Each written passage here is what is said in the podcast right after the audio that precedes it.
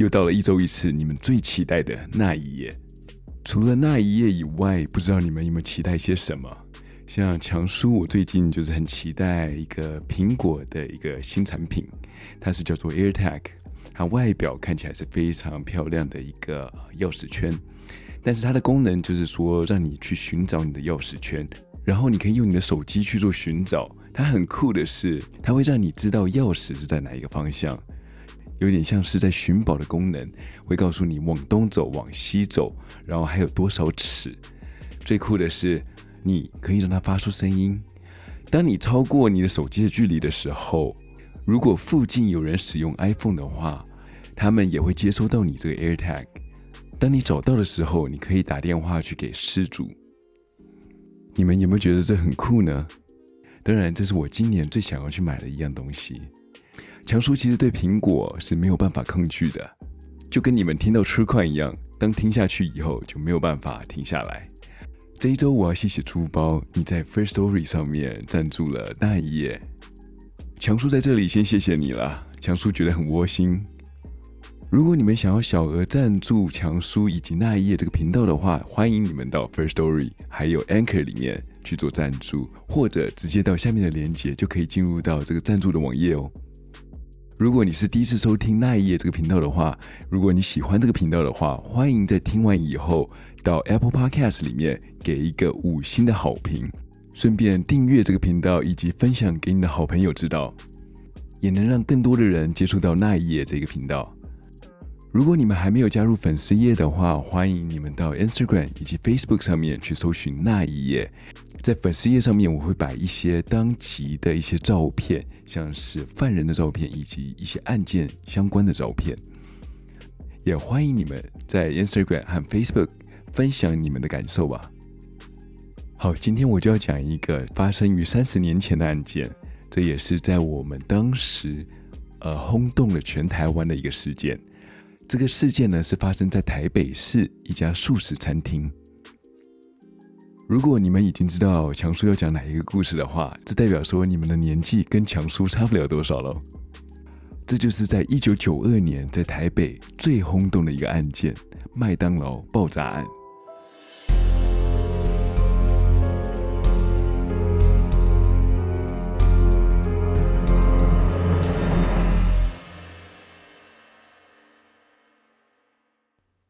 一九九二年四月二十八号下午两点四十分，台湾第一家美式连锁餐厅麦当劳的台湾代理公司宽达总公司接到了一个来自不具名的电话，在电话的另一头有个男子声称：“如果听不清楚，你自己负责任啊！”信义路过了世贸的松仁路第一支电线杆上面有张字条，快去拿来看。虽然接到这一通貌似玩笑电话的店员，他却不敢掉以轻心，把这件事情上报了公司的高层。高层避免有任何的误会，派出了人员去电话的那里所说的那只电线杆看了看。当人员到了那里，发现在电线杆上面粘着一封信，里面写着：“今晚十点前，若无准备六百万。”即刻执行极端。虽然这是一封手写信，但是这个信封上面的字体是像是小孩子写的，所以工作人员他们并不把这个事情当回事，继续回去工作了。但没有过多久，又接到了一通电话。接起电话，那个熟悉的声音从电话的那头传了过来。稍早打过来的那通电话的男子声音又出现在这个电话里面，这次说到了，相信你们已经收到了那封信。为了证实那封信的真实度，你们的总公司旁边在四维路上有个停车场，里面有你们想要第二封讯息。当工作人员到了电话里男子所说的停车场后，除了停车场里面三部车以外，并没有看到当初在电线杆所发现的类似信封。他们在车的附近找了许久，但是都找不到相关任何电话里面所叙述的讯息。正打算要回公司的时候，走到了停车场的出口，看到了一瓶已经开过的提神饮料康贝特，诡异的放在停车场的出口的地上。他看了看这一瓶本不属于停车场的提神饮料，看到了深色玻璃瓶内有张白色的字条，他立马把这一瓶饮料带回到总公司给他上司看。他们小心地取出了里面的字条，上面写道：在民生东路与敦化北路的麦当劳一号店里面放置了炸弹。如果麦当劳愿意付六百万新台币的话，就准备六千张一千元的旧钞，不能有任何的连号。与上封信不同的是，这个字条并不是用手写的，而是用打字机打出来的。这很明显的是不希望警察能够从这些信与字条上面找出任何的人的笔迹或者讯息。总公司紧急打了通电话到麦当劳民生店，告知如果有任何可疑的物品，不要让任何人去接近。他们立刻派了人员过去这家麦当劳去查看，搜遍了餐厅的每个角落与餐厅后面的游乐设施。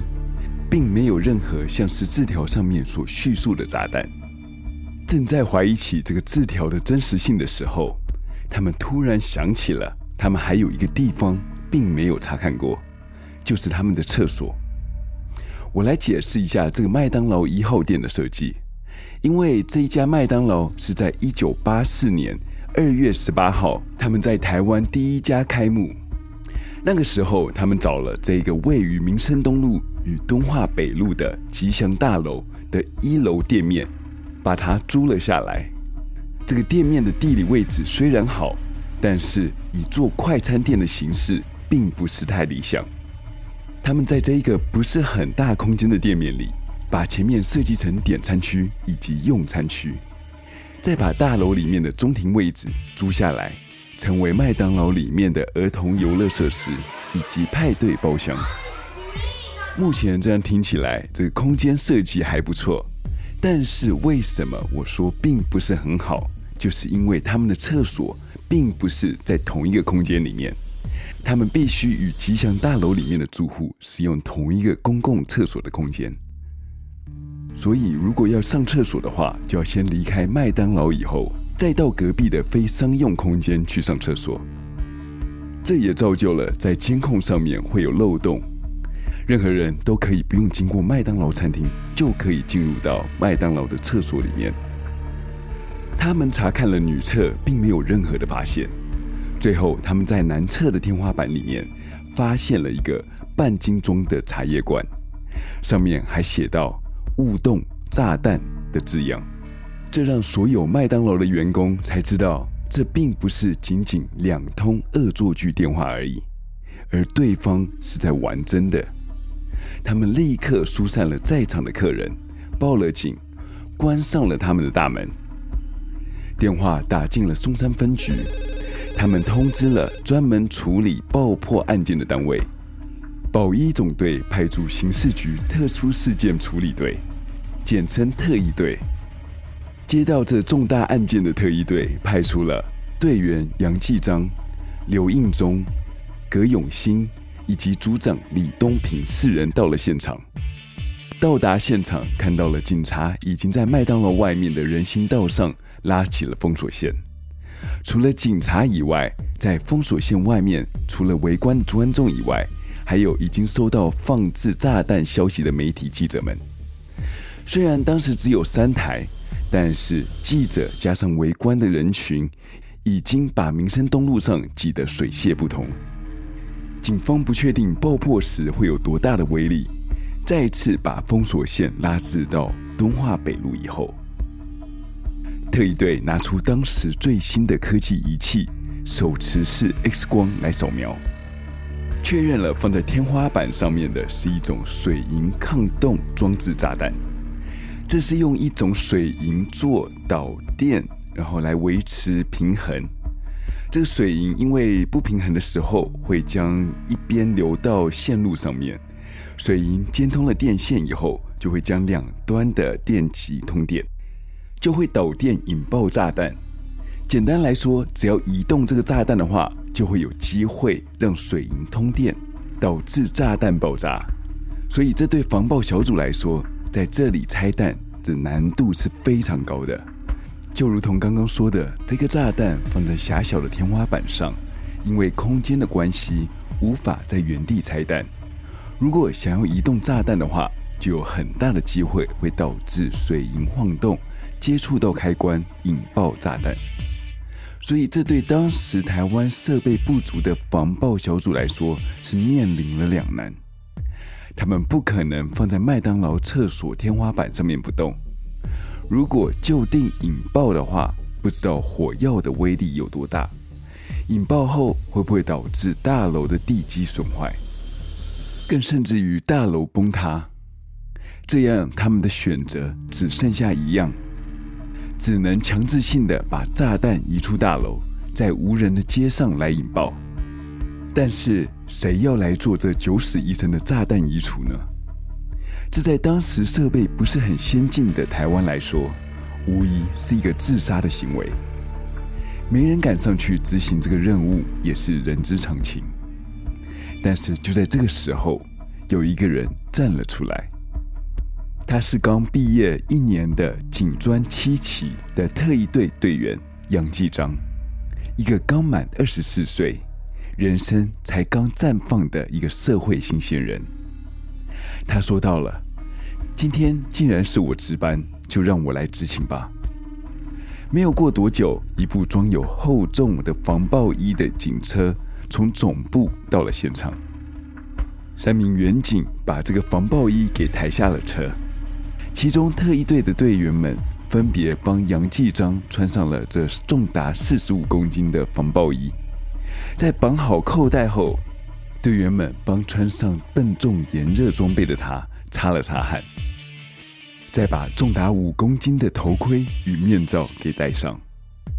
在进入厕所之前，杨继章信心满满的说到了：“我进去看看炸弹的位置在哪里。”而旁边的组长李东平对要进入执勤的他说到了：“如果有什么问题，马上下来。”接着，杨继章要其他人员退到外面。独自一个人走进到男厕内。当看完这个炸弹装置后，杨继章知道无法将这个炸弹移出到屋外，所以他决定独自一个人在厕所里面拆弹。由于水银抗衡装置炸弹极为敏感，在拆除炸弹时候需要花费非常大的注意力以及体力，心里所需要受到的压力以及恐惧更是难以言喻。在拆除过程中，在外面队员刘应忠曾几次向杨继章询问道：“要不要换手？”但杨继章仍说：“不用啦。”他坚持是他自己值班，就要由自己来处理。但是就在七点零五分的时候，街道上的记者们听到屋内的一声轰然巨响，“嘣”的一声，大楼内传出了爆炸声。原本站在外面贴着墙壁听着里面状况的刘应忠，被这强大的爆炸风压给震倒在地上。因为耳朵是贴在墙壁，当场是什么都听不到了。这个爆炸也让所有一楼的玻璃都给震破了，很多靠近玻璃的员警们也因此受了伤。几秒钟后，警察从这一个震耳欲聋的爆炸声恢复了。他们想的是，在第一线里面的杨继章、刘应忠第一时间就冲进了刚刚被炸毁的男厕里。那时候见到了杨继章双手手腕以下遭到炸断，当时台湾最先进的防爆头盔被炸裂了，防爆衣被炸破了一个洞。刘应忠冲出到街上，大声嘶吼着，哀鸣般的叫道：“救护车，快一点！”所有的电视台记者当下都拍出了这个揪心的一幕。杨继章被救护人员紧急的送上了救护车后，就开往距离一条街旁的长庚医院急诊室。到院的时候，他已经意识不清，进入到昏迷阶段。这时候的他内脏已经被炸弹的震波给震碎了，导致内脏大量出血，血胸气胸，不断的在吐血。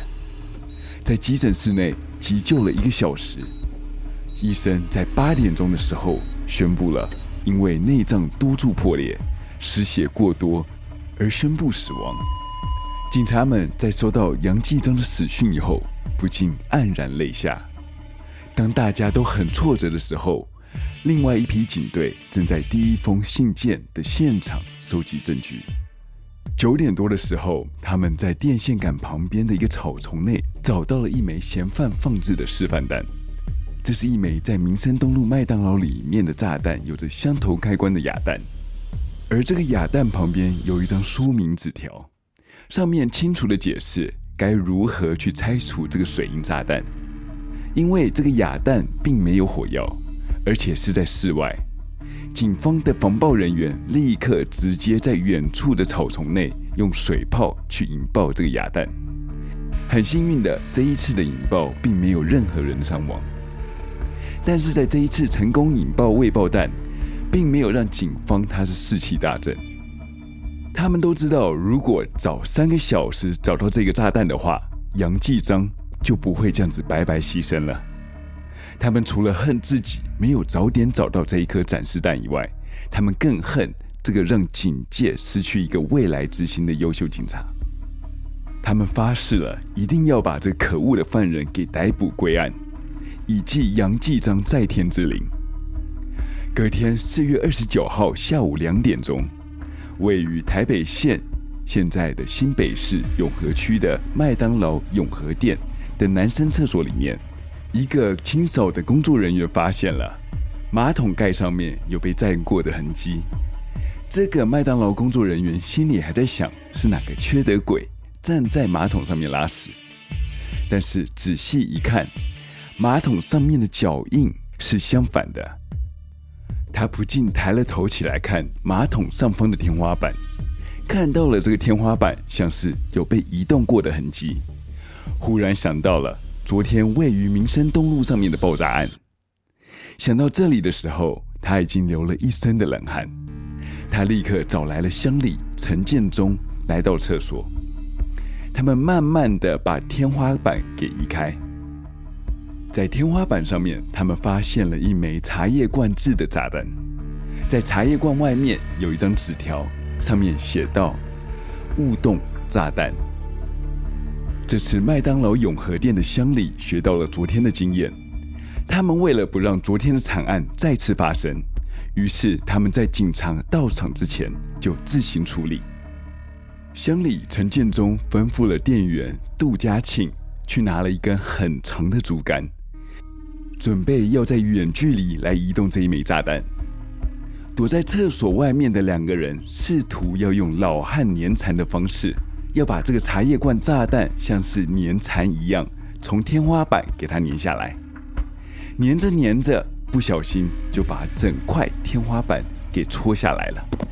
茶罐受到了撞击，水银碰到了电线，整个茶叶罐里面就因为水银通了电，在撞击的瞬间，电流点燃了引信，嘣的一声，厕所被炸得面目全非。爆炸的威力把自以为躲在墙后面会没有事的两个人当场给炸飞了。躲在墙后的店员受到了轻伤，而躲在门后的乡里陈建忠因为炸弹震波强大受到了重伤。除此之外，还波及到坐在厕所附近正在用餐的两个小朋友。这两个小朋友都受到了轻伤，送进了医院。这个乡里在没有清场的状况下面。就贸贸然的自行土法炼钢的想要拆除炸弹，导致用餐的客人们受到了波及。这个乡里应该是第一天来上班，在同一个时间，麦当劳总部收到了一通他们最不想要接的电话。电话的那一头就是那一个昨天的男生，他声称了台北市林森北路上面的麦当劳也有一颗炸弹。这时候，麦当劳总部他们是不敢轻忽，立刻通知了林森北路的店家，叫他们先关店，把客户撤离出店家，又要他们在警察来之前千万不要轻举妄动，怕是有人想要中年转业或者当一日拆弹员而波及到无辜。警察他是封锁了现场，同样来到厕所找到了天花板上面的茶叶罐炸弹，但是不同的是，他们今天已经知道该如何破解这个炸弹。他们知道这个炸弹的威力不足以炸坏大楼的主结构，所以他们决定不要移动炸弹，就就地引爆。他们带了水炮，撤离了所有人员，到了大街上。他们用遥控的方式，用水炮攻击了茶叶罐。一声巨响以后，炸弹被引爆了。这一次并没有人员伤亡。两天之内，犯人放了四枚炸弹。而其中三枚都放在了麦当劳的厕所里，这一共造成了一死四伤的悲剧。麦当劳总部宣布了，全台五十七家麦当劳即日起将全部暂停营业，直到抓到这个凶手为止。继麦当劳停业后，这个恐怖的炸弹威胁也蔓延到其他的美式快餐业者了。肯德基避免让犯人有机可乘。也宣布了暂停营业，而犯人这个举动彻底的惹火了麦当劳，他是不止不妥协去支付这个赎金，反而加倍的把金额加到一千两百万元来作为破案奖金。这事情也让警察机关颜面尽失，让高层们才是下不了台。他们也提供了一千万元来作为破案奖金。总计两千两百万的奖金，这个数字破了当时台湾最高的悬赏奖金。这四起爆炸案以后，警察立刻组成了专案小组，发动了全国的警力来搜寻这一个炸弹客。他们从他制造的水银炸弹和火药是使用军方使用的 TNT 炸药来判断，这个炸弹客很有可能是有军事背景的。也不排除炸弹有可能是从军中流出的，所以很快的就把这个侦办方向朝向了这个人是有受过军事训练的。虽然这个炸弹客在纸条上面并没有留下任何的笔迹，以及使用了打字机来掩盖自己的字迹，但是警察在第一张纸条上面找到了一枚指纹。也在一枚炸弹的茶叶罐子上面收集到另外一枚指纹。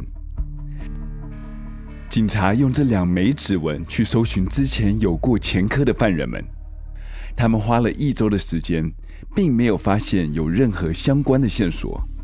他们转而去查看役男指纹建档资料。是的，在九零年代之前，所有台湾的役男在当兵的时候都需要按指纹去建档。因为个资法的关系，在九零年代以后就取消了这个规定。这不比对还没事，一比对就出事。他们从数十万笔资料中一件一件的比对，整整花了两星期，发现了一个二十九岁没有任何前科的男子陈希杰。他的指纹中有十二处地方符合他们所收集到那两枚指纹。你要知道，要符合十二处的地方，需要地球人口数是达到十之二十次方，也就是说，要小于十亿分之一的机会。基本上，这世界里面并没有两个活人有相同的指纹出现过的情况。警察调出了陈希杰的背景。发现到他是从南港高工配管科毕业的，当兵的时候进入到海军里面去做潜艇兵。当他退役以后，他回到家乡去卖过茶叶，所以这也解释了为什么他总是用茶罐当成炸弹的外壳。但是唯独一件事情让警察是搞不清楚：为什么读书时候并没有任何理工的背景？在当兵的时候也没有接触过做过炸弹，在退役以后，他也只是卖卖茶叶的人，怎么可能能做出四颗炸弹？而且还并不是一般的土制炸弹哦，是一个难度高而且很精密的水银炸弹。即使有这些疑虑在他们脑袋当中，但是他们还是只能照着他们目前所有的证据的方向来去侦办。警察前往了他的户籍地，大批的警力荷枪实弹的站在门口准备攻坚。但是当撞开门以后，发现了他的住所已经人去楼空了。在政府跟警界都非常关心这个事件，希望以最快的速度把嫌犯给抓到，以免社会动荡、人心惶惶。所以警察在台湾每个地方都设下了检查站，各大电台也都不间断的报道这个事件。陈希杰的照片在电视以及报纸上都是以最大篇幅来做报道。陈希杰竟然已经变成全台家喻户晓的人物，越多人知道，他能去的地方就越少。他每天都是心惊胆跳会被抓。他知道，如果他落网的话，很有可能就会被判死刑。这也是他不想要的。在案发后。陈希杰躲到了台北县新店潭山区的一个废弃的房子，住了几天的安定的日子以后，没有想到这看似废弃的房子，却在几天后屋主回到了这里。他怕他的行踪被发现，东西也来不及拿，就直接跳进了附近的溪水里面去逃命了。他一路往山边走，有任何能遮头的地方。他就会把它当成避难所。直到了五月六号，他因为太想念母亲，他从桃园写了一封信给他妈妈，随后又寄了另外一封给当时警政署长庄亨代。在信中说明了，他其实只是想求财，并不想杀人，但是计划赶不上变化。他的哑弹在第一颗炸弹爆炸后才被发现的。也是因为这样子，才会牺牲了一名警察。如今搞出了人命，也不是他所想要的。他不知道该怎么去表达自己的歉意，也很后悔犯了案，打算自我了断。他决定要服毒自尽来了断此案。警察看到这封信了以后，知道时间是不能再拖了。他们为了要抓到他。一定要马上找到他妈，来劝说他来投案，不然又到时候会变成一桩悬案。他们找到了陈希杰的母亲，希望他能透过媒体来劝说他的儿子来主动投案。